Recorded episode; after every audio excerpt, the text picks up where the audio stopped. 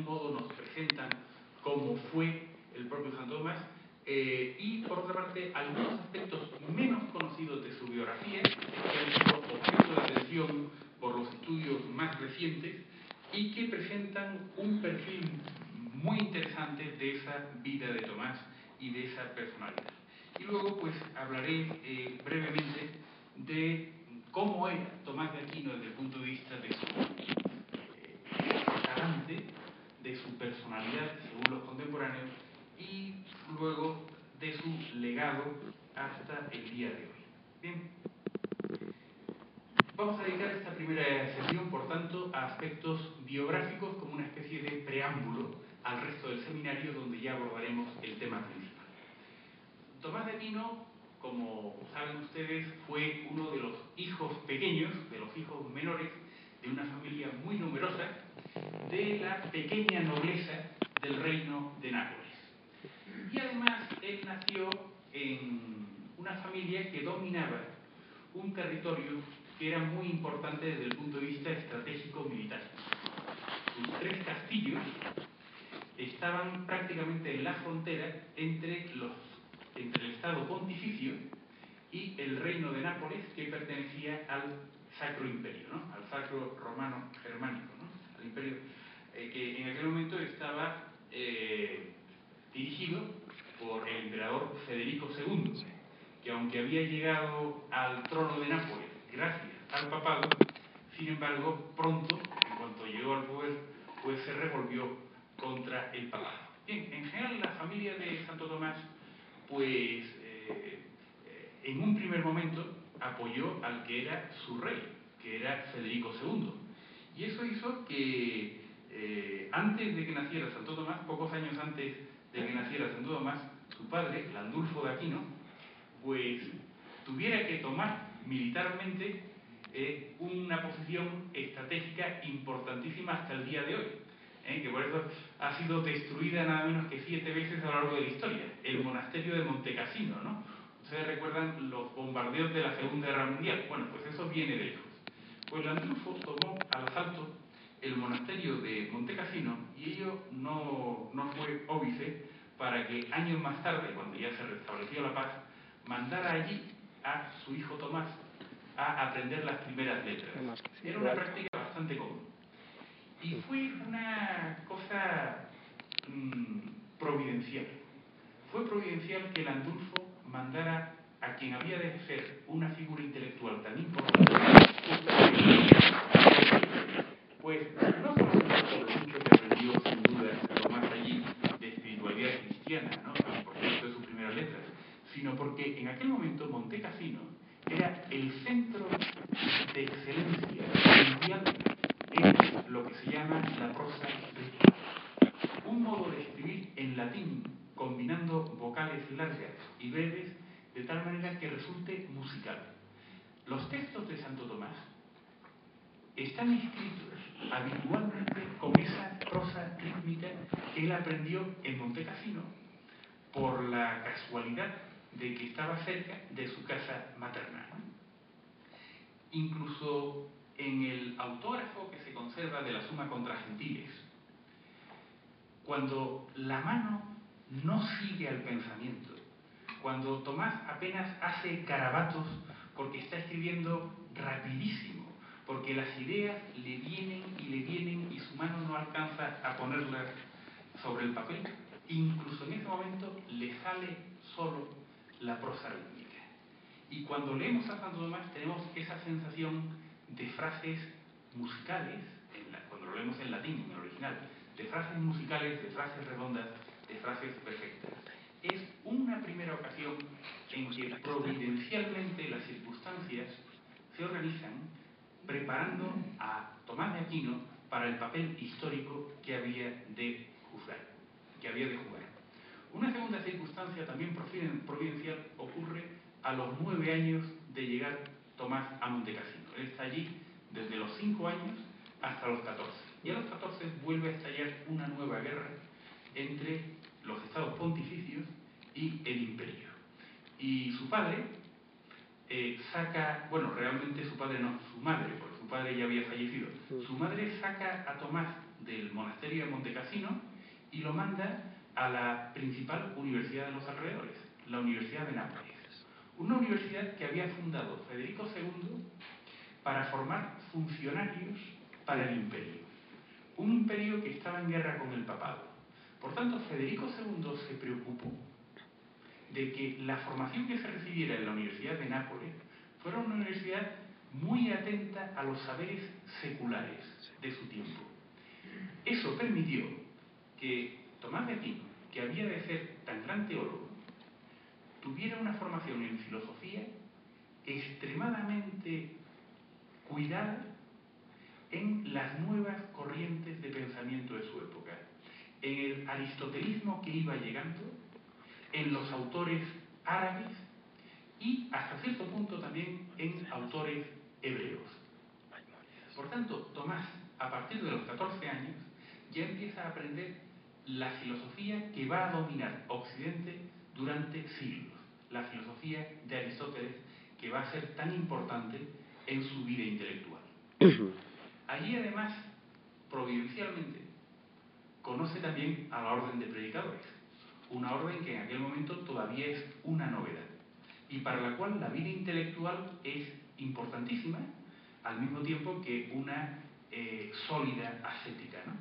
y donde no, no basta la contemplación, sino que lo aprendido en la contemplación, en el estudio, hay que predicarlo, hay que llevarlo a los demás. Si Tomás se hubiera quedado en Montecassino, hubiera vuelto a su casa y hubiera sido militar, como fueron la mayor parte de sus hermanos, todo esto no hubiera ocurrido. Y podría haber ocurrido perfectamente, porque Santo Tomás, a Santo Tomás le gustaba mucho el mundo militar. Él se conoce muy bien a los grandes estrategas romanos, como Vegetio. Él incluso lee en su tiempo libre tratados sobre cómo cuidar a los caballos, que era un tema importante para un militar. De tal manera que él podía haber llegado a ser militar perfectamente, pero las circunstancias se fueron ordenando de tal manera que él llegara a conocer la orden dominica y a través de eso llegar a ser también un gran teólogo. de nuevo, una vez más, intervienen circunstancias providenciales y se da otro paso que va a colaborar en la formación de Tomás. Los dominicos son una orden mendicante. Y aquello para una familia noble del tiempo podía resultar, y de hecho resultó, escandaloso. De tal manera que cuando la madre de Tomás se entera de que él se ha hecho dominico, literalmente lo encierra en un castillo. Tenía tres castillos, pues en uno de ellos lo encierra, ¿no? Y ella tenía derecho a hacerlo, porque ella era la señora feudal de Tomás. Por tanto, legítimamente podía hacerlo. Por otra parte, era la cabeza de la familia, de manera que tenía también una gente moral. De manera que Tomás, encerrado en el castillo, ¿eh? en uno de los castillos de la familia, se ve ante un dilema moral que va a mostrar muy bien su mentalidad. El dilema moral entre la vocación que ha recibido de Dios y la obligación moral que tiene hacia su familia de obedecer a su madre tanto por ser su madre como también por ser su señora feudal. ¿Cómo lo va a resolver? Pues lo va a resolver con una inteligencia y con un sentido jurídico verdaderamente excepcional. Él hace lo siguiente, no permitir nunca que le quiten el hábito dominico. Esto normalmente se ha interpretado como una cuestión poco menos que sentimental, pero no es simplemente una cuestión sentimental. Es una vía jurídica de liberarse de ese drama, de ese dilema moral. Su familia no sabía, porque era un tema muy especial, que en aquel momento, si se llevaba un hábito religioso durante un año, aquello equivalía a haber hecho votos simples. Y efectivamente, Tomás aguanta unos siete u ocho meses con el hábito religioso, a veces incluso el hábito hecho harapos, porque su familia intenta arrancárselo, hasta que finalmente su familia termina, él aguanta 7 o 8 meses, lo suficiente para que se cumpla un año desde que él se lo puso. Y cumplido ese año, él habla con su madre y le dice, madre, esto es así, yo he hecho votos simples, por tanto, ahora ya no pertenezco al fuero civil. Ahora estoy en el fuero eclesiástico, soy un religioso. Por tanto, si me retienes, quedas inmediatamente excomulgada. Y la madre, que era, como les voy a decir, una persona santísima y buenísima, por supuesto, liberó a Santo Tomás. De tal manera que cumple con su obligación moral de obedecer a su señora feudal y a su madre, y al mismo tiempo cumple con ese mandato recibido de seguir la vocación. Esto es muy ilustrativo de Tomás de Aquino, muy ilustrativo de su inteligencia, muy ilustrativo de su grandeza moral, muy ilustrativo también de su mentalidad jurídica. Dicho sea de paso, no hay que interpretar mal a la madre de Tomás. Cuando ella murió y le pusieron la mortaja, descubrieron que tenía literalmente callos en la rodilla, en las rodillas de lo mucho que rezaba. De manera que eh, de casta le viene al galgo, decimos por lo menos en España, ¿no? Pues Santo Tomás era muy bueno también porque venía de una madre muy buena. Bien, siguiente hecho casi providencial. Tomás es liberado, pero todavía subsiste el peligro de que si no la madre, quizás sus hermanos, muerta su madre, puedan volver a hacerle alguna mala jugada. ¿Qué deciden entonces las autoridades de la orden dominica?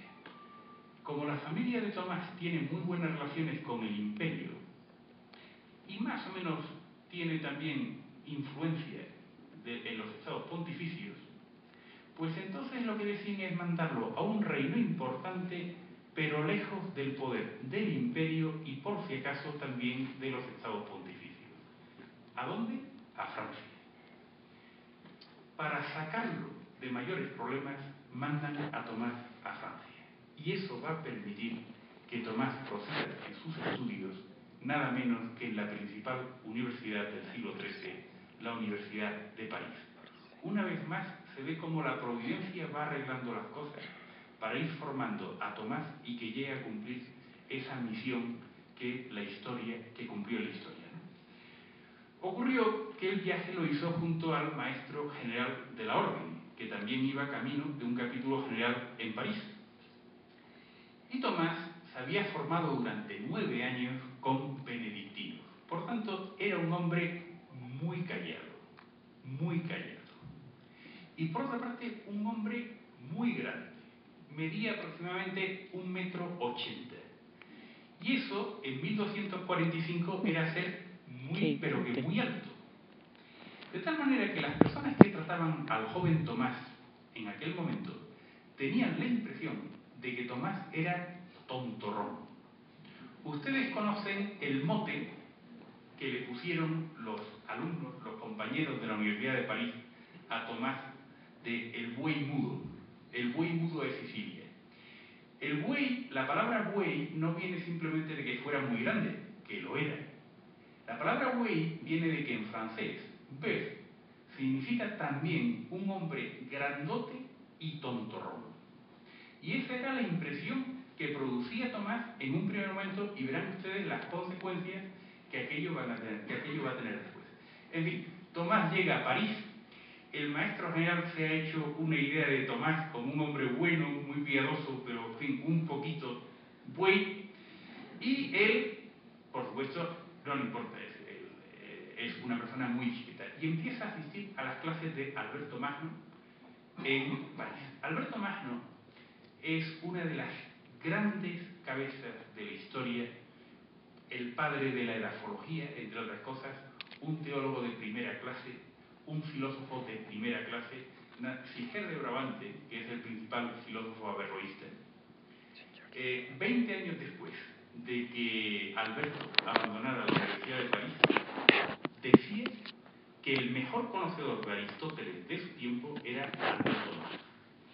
Pues bien, eh, Tomás, para escapar de su familia, llega a París y justamente a la Cátedra de Extranjeros de París, donde está dando clase Alberto Tomás. Es un privilegio tener tal maestro. Pero Alberto, que tenía un prestigio inmenso, justamente el mismo año que Tomás llega allí, también visita la Universidad de París un hijo del rey de Castilla, y es tan grande el prestigio de Alberto que le lleva algunos minerales y algunos fósiles que han encontrado en Castilla como un regalo. Fíjense ustedes que la fama de Alberto lleva incluso hasta Castilla.